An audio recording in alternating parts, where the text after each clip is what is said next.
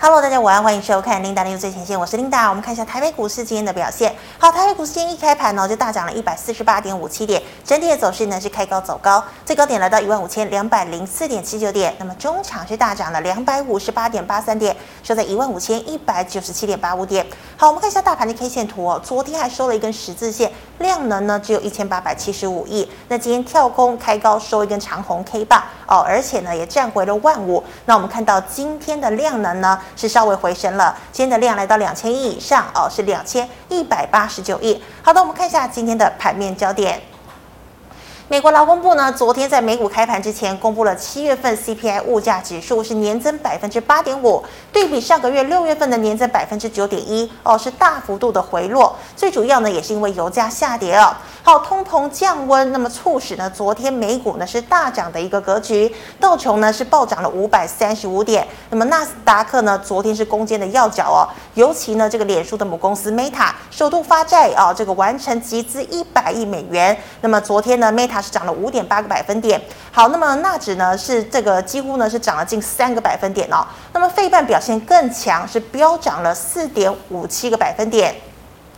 好，对于通膨降温呢，很多人都在猜哦，哎，这个好不容易降到八点五了，那联准会九月份是不是就不会升三码，有可能是升二码呢？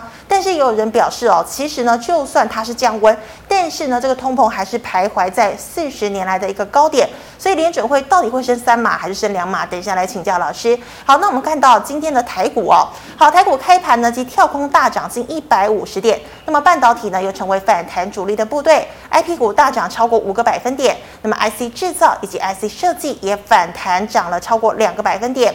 好，搭配上近期撑盘的金融类股也涨了超过一个百分点助攻，使得大盘盘中大涨两百六十五点。但近期涨多的网通哦，多半回档哦。不过呢，大盘呢哦，这个大大涨买盘呢仍保持谨慎的态度哦，所以成交量呢也才回升到两千一百亿左右。好，今天第一条要跟大家分享财经讯息呢，我们来看到的是二三一七的红海。红海呢在今天召开法说会，第二季财报表现也是很亮眼哦。那么三率三升呢再度的达阵哦，像是毛利率来到百分之六点四，盈利率来到百分之二点九四，净利率来到了百分。百分之二点二一，那么 EPS 呢也来到了二点四块钱，表现呢是优于市场预期，所以法人估计呢这个红海还有机会股价再创高。好，红海今天中场是上涨三块钱，收在了一百一十三元。再来，我们看到啊，联准会渴望缩小升息的幅度，加上女股神 Cathie Wood 呢，在这个辉达大跌之后啊，这个带领了方舟投资逢低呢是加码捡便宜的这个辉达的股票哦，使得呢费半大涨。好，国内半导体股呢也在台积电开高带动之下，呈现大幅度的翻涨。好，IP 股的力旺今天是亮灯涨停，那么世芯 M 三一、晶心科也都大涨超过六个百分点。好，IC 制造的台盛科、世界大涨超过四个百分点。哦，就连之前哦这个最弱的 DRAM 还有 NAND Flash 呢，市况不好而受影响的旺宏也大涨超过五个百分点。IC 设计的茂达、合邦、聚基今天亮灯涨停。那么值得留意的是联发科哦，最近呢利空不断哦，今天呢股价呢还是逆势走弱哦。第三代半导体的。汉磊、嘉晶上半年获利好，第三季续旺，不过涨幅不如合晶、宏捷科、环球晶还有稳懋哦。最后我们看到金融，好，金融不受升息可能缩小的一个影响，撤销彰银诉讼的台新金、富邦开发、官股的华南、兆丰、元大、星光、中信，今天都上涨超过两个百分点。最后我们看到银行股，则是以联邦、王道、三商寿哦、张银，今天是上涨两个百分点左右。好，以上是今天的盘面焦点，我们来欢迎连前文老师，老师好。好，Linda 好，各位投资朋友大家好。好，老师，通膨哦总算是下来了，请问联准会九月份到底会不会升三码？好的，我我们先看 FED 它的结构哈。是。过去为什么 FED 哈这个 CPI 这个数字的话哈居高不下哈？对。占比重有一个是二十一个 percent，二十一个 percent 的话是房地产的价格还有房租哦，这个，那这个的话，因为哦这个房价一直在创新高，那房价创新高，所以变成那个 CPI 它一直都维持在比较高的一个位置所在，哈，所以过去为什么 CPI 一直维持高档，主要理由是在这个地方，哦。那第二个重点的话是油价，好，那油价的话。这个这个比重的话也很高哈。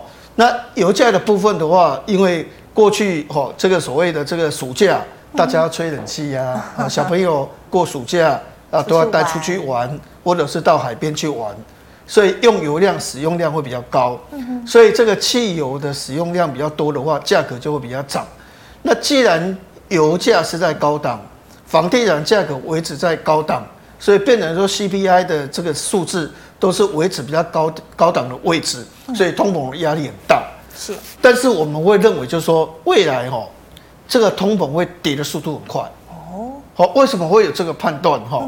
当然有些人就说啊，可能高档会一段时间。好，那我们这样做一个判断哈，你说一年里面哈。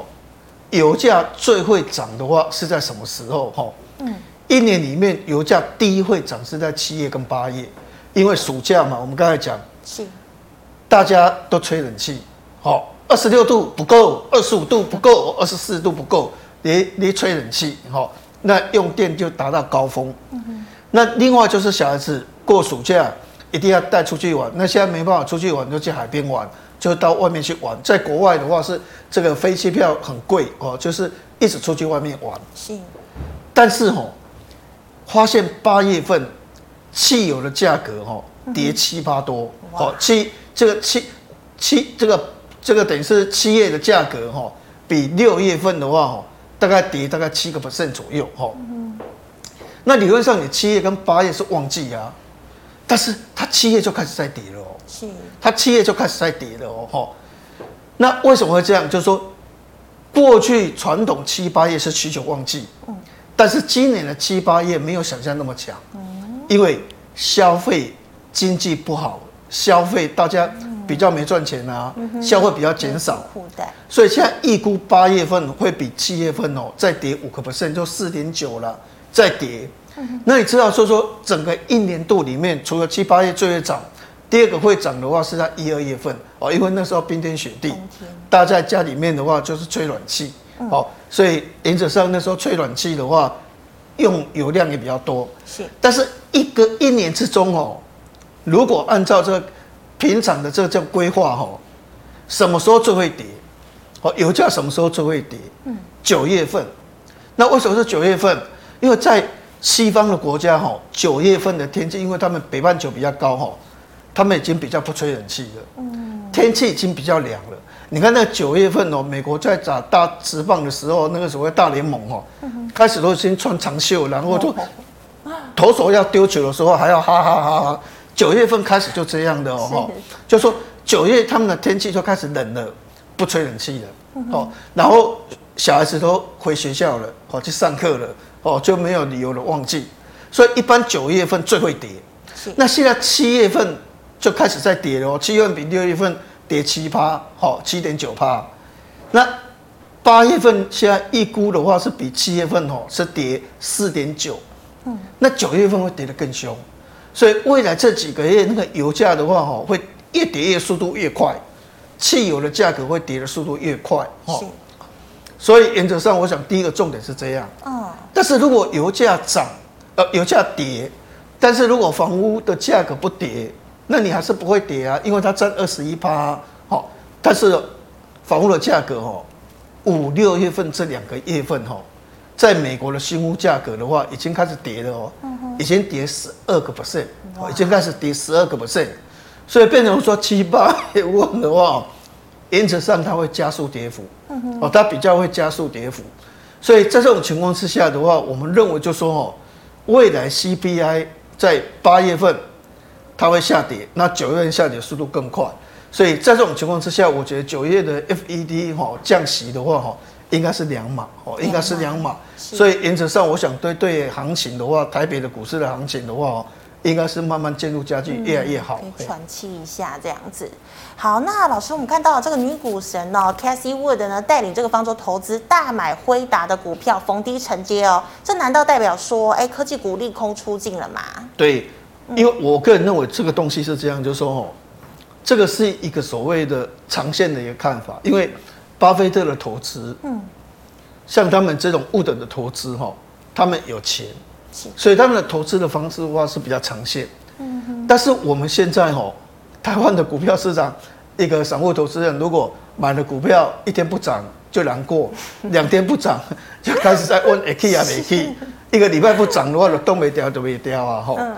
你有没有办法像沃德巴菲特哈，哦去整呃巴菲啊，哦去吃自助餐，在那边慢慢等慢慢等哦，不太可能哈。所以变成说，今天辉达现在的一个情况哈，大概有两个。是。第一个的话哈，因为现在挖矿的需求减少，挖矿的需求现在已经改变了。以前是怎样的？我多买一些所谓的显示卡、主机板，我就一直挖，一直挖，拼命挖，拼命挖。是。但是现在产生电力消耗过多，而且噪音太大，所以这种所谓的工作量证明哦，工作量证明嘛，你一直挖，一直挖。现在比特币这些虚拟货币，通通慢慢都改成叫权益证明。权益证明是说，他就给你一个概念，就是说我去银行存款，存越多，我我利息越多。哦，就存越多，利息越多。所以这个概念就意思就是说，你就去买比特币买，你买越多，你升息，你那个支那个利息就越多。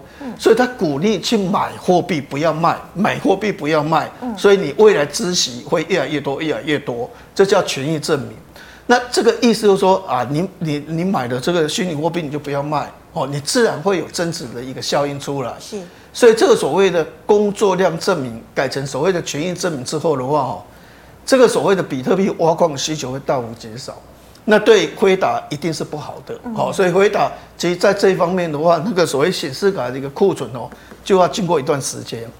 那辉达未来哦。它的股价的一个拉升的话，还是要靠资料中心、靠人工智慧、靠 HPC 这一块。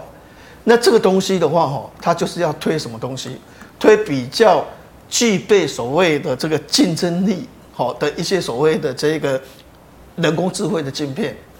这个东西的话，比如说元宇宙这一种的，这个才能够使它股价大涨。好，那现阶段辉达是在调减库存，因为它。法说会讲，它要花十三亿美金哦，去做库存调整啊，哦，就是说清库存、清库存调整。嗯，那这个都会有一段时间，所以沃德的一个操作哦，或者是巴菲特的操作哈，不见得这是我们的操作的模式啊。哈，那我是觉得说，所谓的这一个资料中心这一块的话哈，会比较快起来，但是显示卡这一块的话哈，要马上起来的话哈。并不是很容易。嗯，好，那老师，我们看到今天的半导体带领台股站上万五，那有没有机会挑战季线呢？对我，我想哈，我们来谈大盘这个指数的部分的话哈，不就不要动了哈。大盘指数这个部分哈，那现在这个大盘指数哈，其实是很漂亮哈，就是一直往上。那我个人认为就是，我们之前有一个推估是这样的说哈，台积电。台积电的话，它本来在法说会之前预估它今年的获利大概三十二块、三十三块，但是法说会完，大家估的话就把它调整到三十七块，所以它的获利的话，原则上就多三到五块钱出来。那如果本益比是十五倍的话，哈，它的股价应该有五十块到六十块的一个价值啦，就提升，因为本来我估你三十二到三十三块嘛，那我现在把你调高到三十七块嘛，所以这个价值的话，本来就是应该台积电。法说会完应该有的价值，好。那我们现在在讲这个股价的时候，就说台积电就是最重要的关键，哦，因为台积电企业营收还是创新高，是。那不是很多都讲了说啊，这个所谓的这库存调整啊，很惨很惨，对，没有错。你可以发现，像林勇他们的营收哦，从高峰一路往下滑，滑得很厉害，确实是如此。但是台积电不一样，就说哦，因为台积电它以前的比重。低阶的，就是慢慢往高阶走。那现在是五纳米跟所谓的四七纳米这个高阶的哦，已经占它的营收的比重是五十一个 percent 以上。这代表什么意思？就是说我如果以前做成熟制程，我卖一片，哦，替人家代工一片是三千块钱美金。但是我现在这个五纳米跟七纳米哦，往上比例增加，七纳米代工多少钱？一万块哇！那五纳米跟四纳米代工多少？一万六千块到两万块。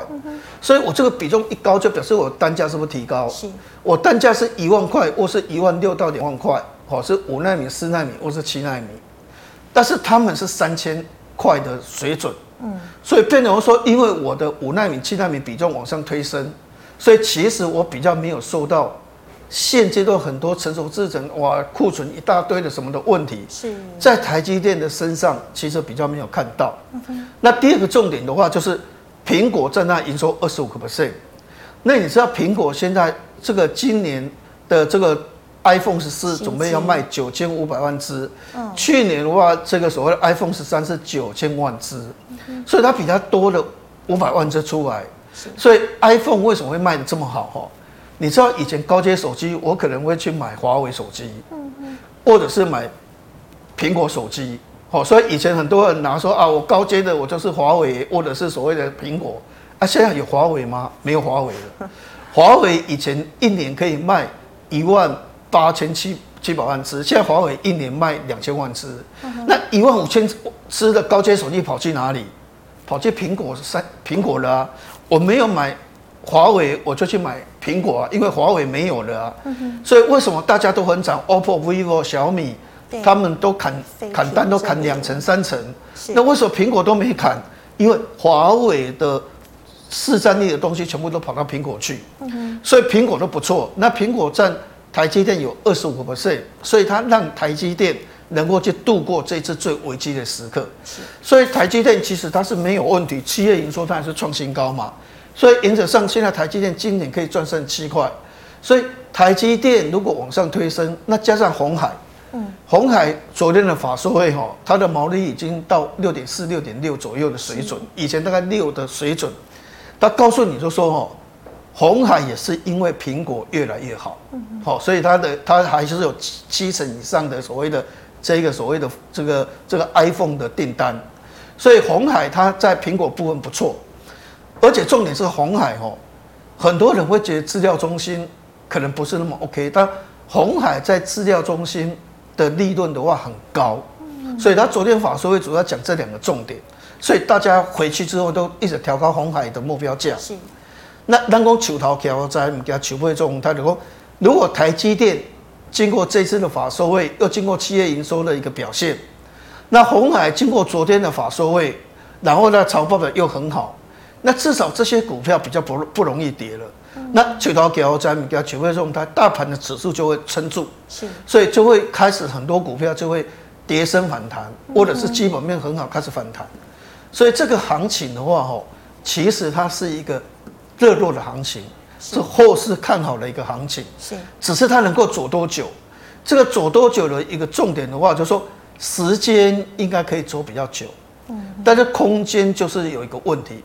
那为什么空间是一个问题？时间可以走很久，空间是一个问题，是因为吼无量，哦，这个量太小，嗯，所以说上面是层层的套牢区，对，所以变你往上推升，这个量一直不出来的话，吼，它就没办法，就是说。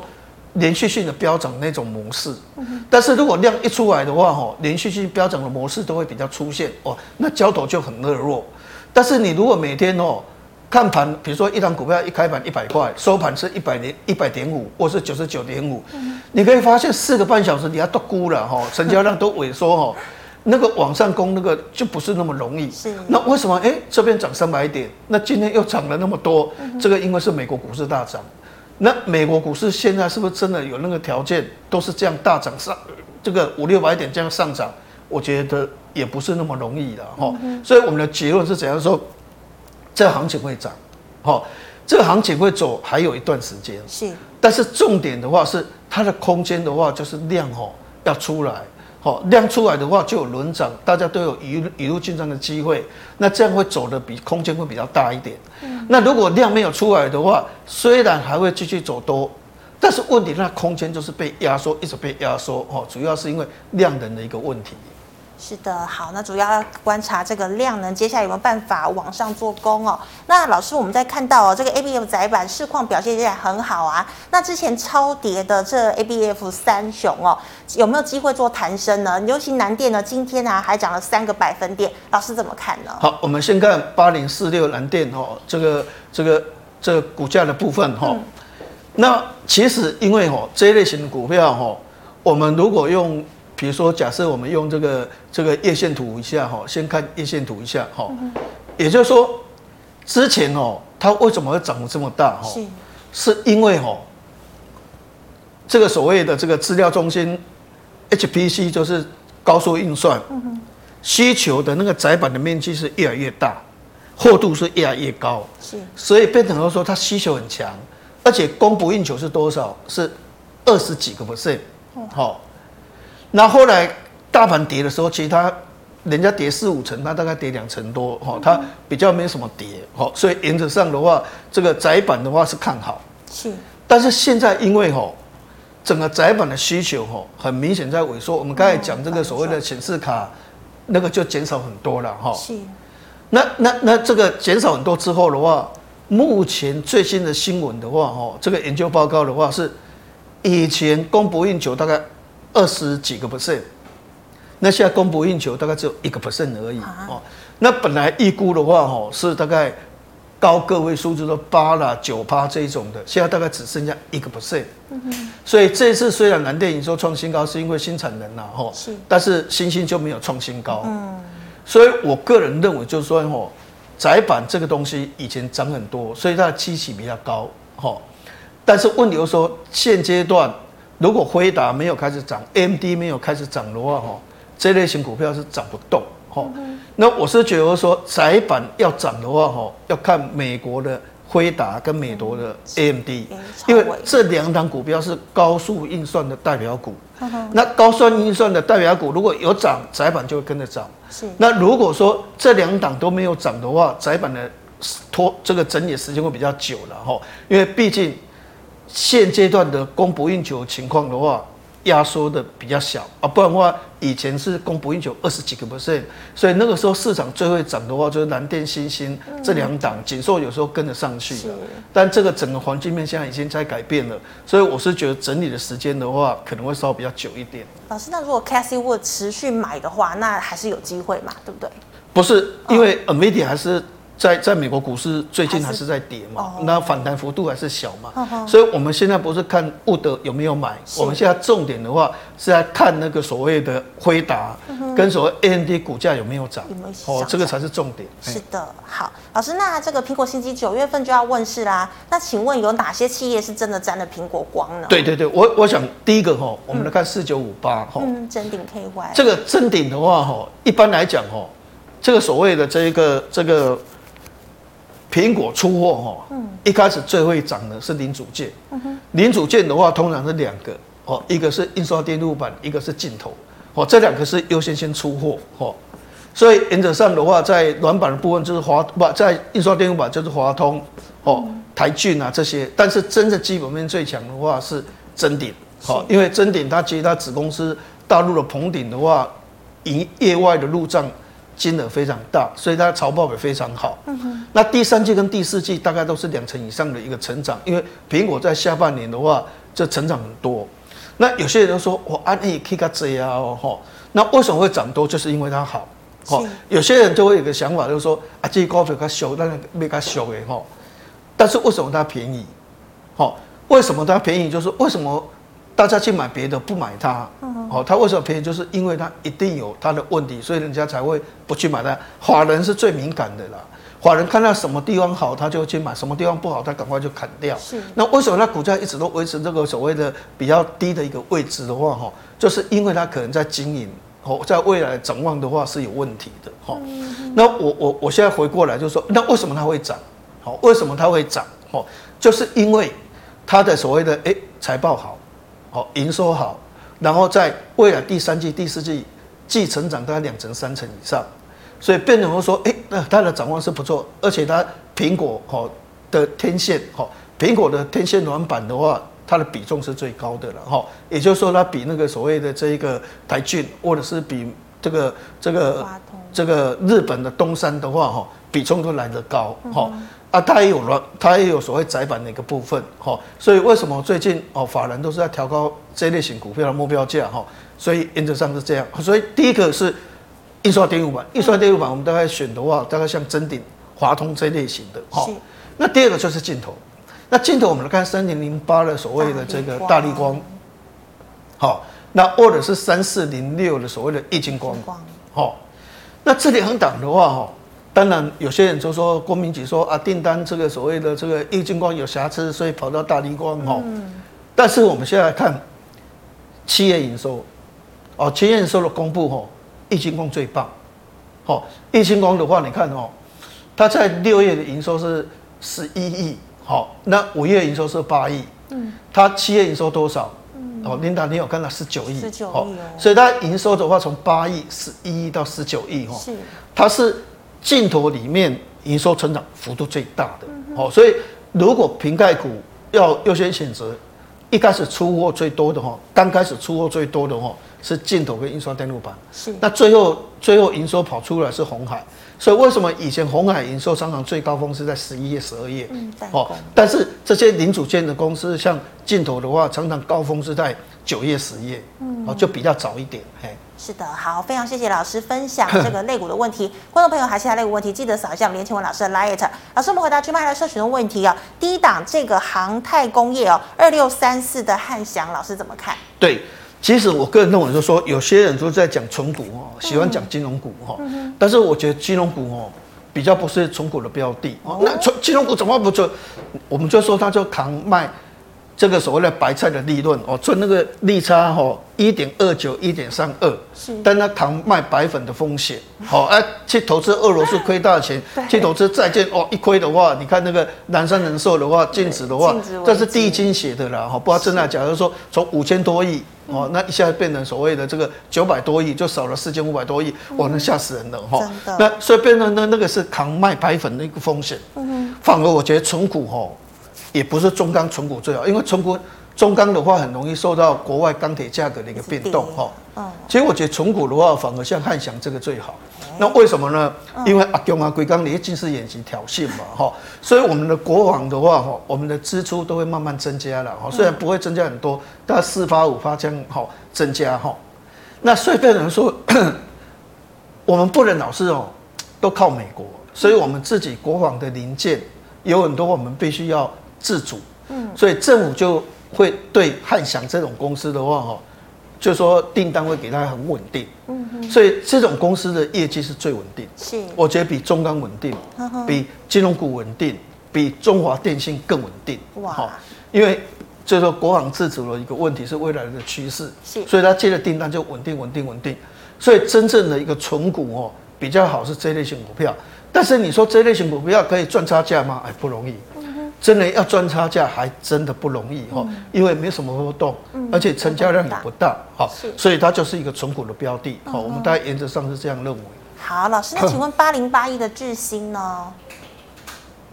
因为智新哦，这类型股票哦，它叫电影管理 IC。是。其实电影管理 IC 的话，它用的范围很广了哈，但它主要是用在面板。好，所以说变成现在它就是看这个友达跟群创。是。那我们知道现在有的跟情况是蛮惨的，嗯，现在搞不好可不会都会跌破现金成本就亏钱，哦，就会变成亏钱。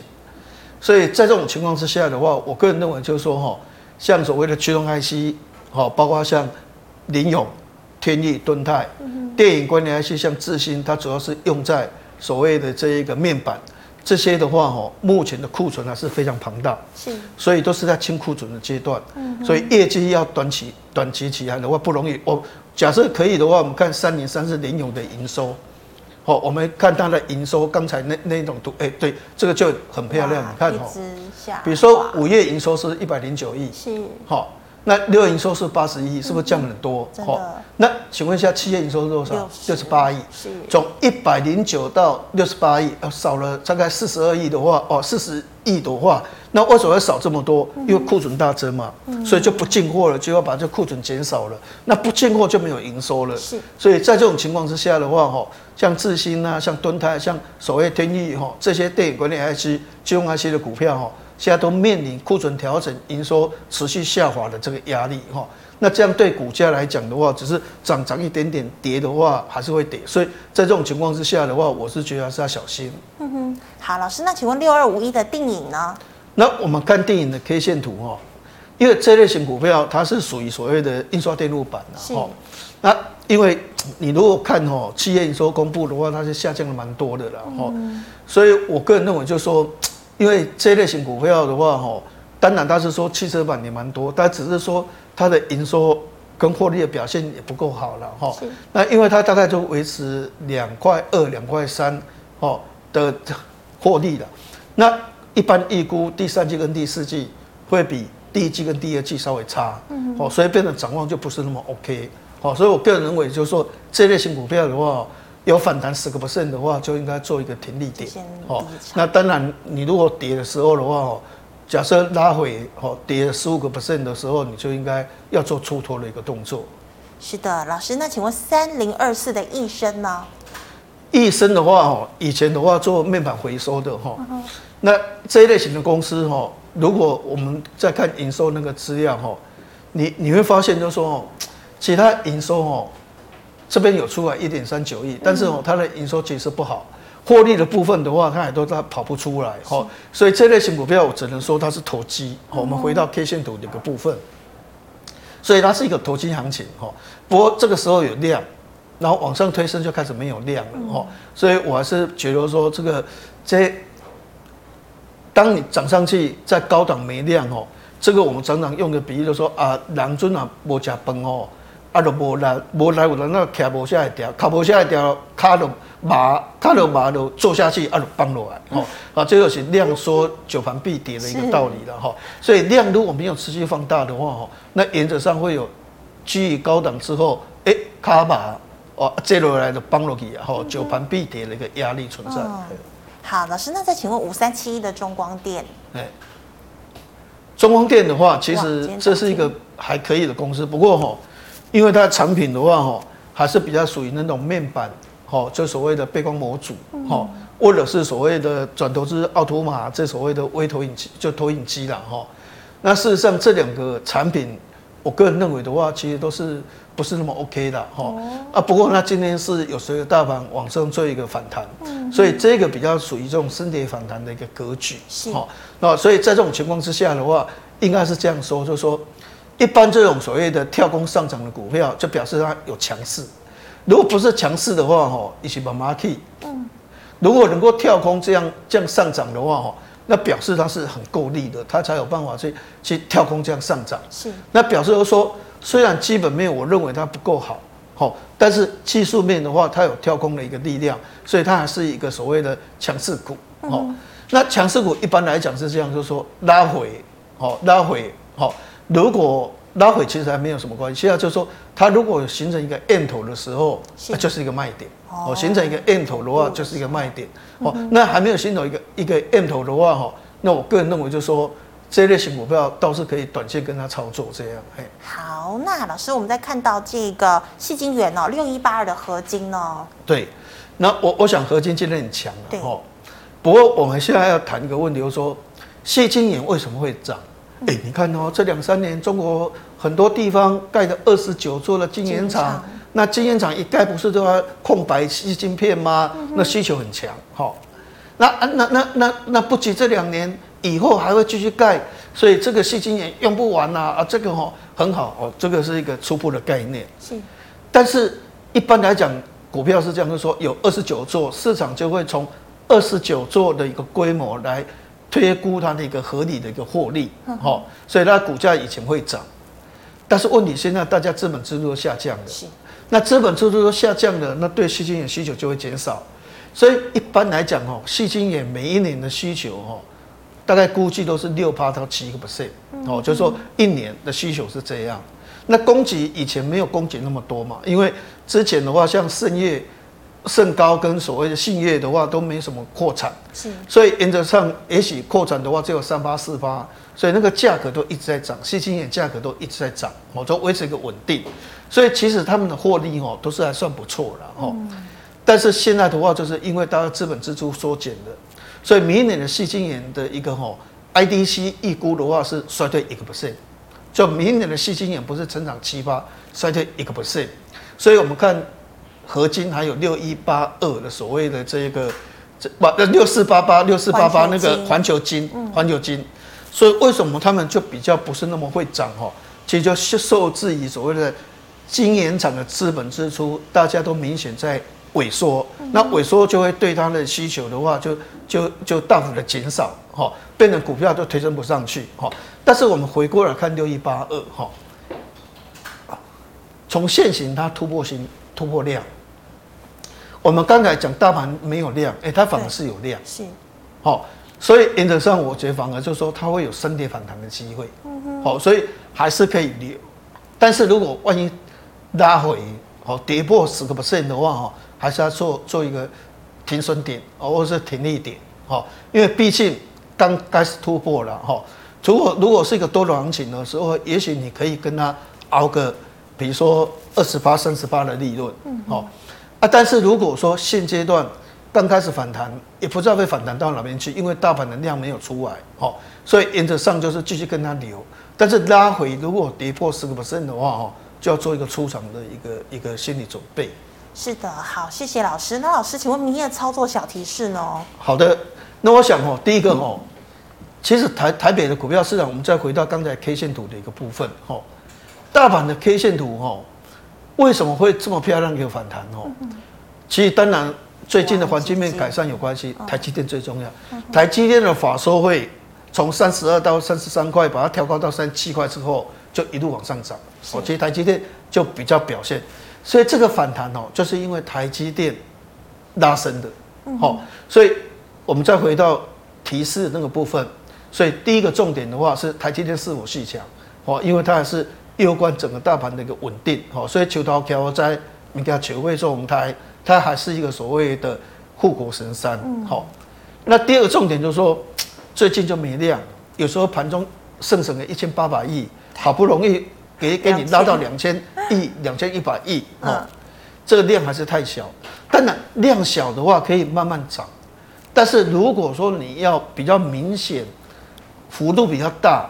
比较活络的话，你成交量可能就要扩大。是，所以成交量没有扩大的话，可能一开盘一百块，收盘可能一百零一，或者是九十九块，就变成说它的波动度就不大。好，大概都估了空气啊，好，所以这个这个这个空间就不是那么大，所以成交量是关键。好，那另外现在正在公布财报表，哦，大家注意，比如说茂达公布财报表很好拉涨停，嗯哼，智毅公布财报表就跌停板，对。哎，今天涨两百五十八点，有人出来的时候哦，就一哦，比如说我们看茂茂达盘中图形的部分哦，哎，你可能今天涨两百五十八点哈，你看到茂达盘中的图形哦，你会发现就说啊，我就微微因为我涨停板，对，但是涨两百五十八点，你可能从号子出来的时候，你如果看三五九六。好，那那万一如果说你是买智毅啊，你出来就那边靠靠，哎、欸，你还看到它，你还以为今天跌两百五十八点，哎、欸，不对哦，这是涨两百五十八点，啊，为什么你面容憔憔悴哦？啊，我都跌停板，哦，那为什么财务报表？哦，因为财务报表的话不如预期，所以我们再回到小叮咛的部分，哦，财务报表好坏影响股价很大，是哦，营收。已经公布完了，现在是财务报表的问题啊，所以你还是要检视你手中的持股，随时注意财务报表的进度。如果一发现财务报表可能不如预期的时候的话，还是要做一个所谓的出脱的一个动作。哦，那不然的话，有时候炒报不好的股票的话，有时候一跌的话，哈，它不是跌一天，因为它也许跌一天，第二天稍微反弹，但它就会盘整很久，那用盘跌的方式，哈，就是慢慢跌的方式，哦，那这样你的损失的话也会很大，好，所以炒报表你自己买什么股票，你随时要去注意你个别公司的新闻，它消息的一个变动。是的，好，非常谢谢老师耐心细心的解析哦。观众朋友们，如果你有其他问题呢，记得扫一下我们连前文老师的 Light，老师的 Light 是小老鼠 C 五零六二。好，老师，请问你 YouTube 直播时间？哦，那个现在的话是这个十六点下午四点四十五分左右。四点四十五，好，那请这个时间是好，请观众朋友们持续的锁定哦。好，最后呢，喜欢我节目的朋友，欢迎在脸书、YouTube 上按赞、分享及订阅。感谢你的收看，明天见了，拜拜。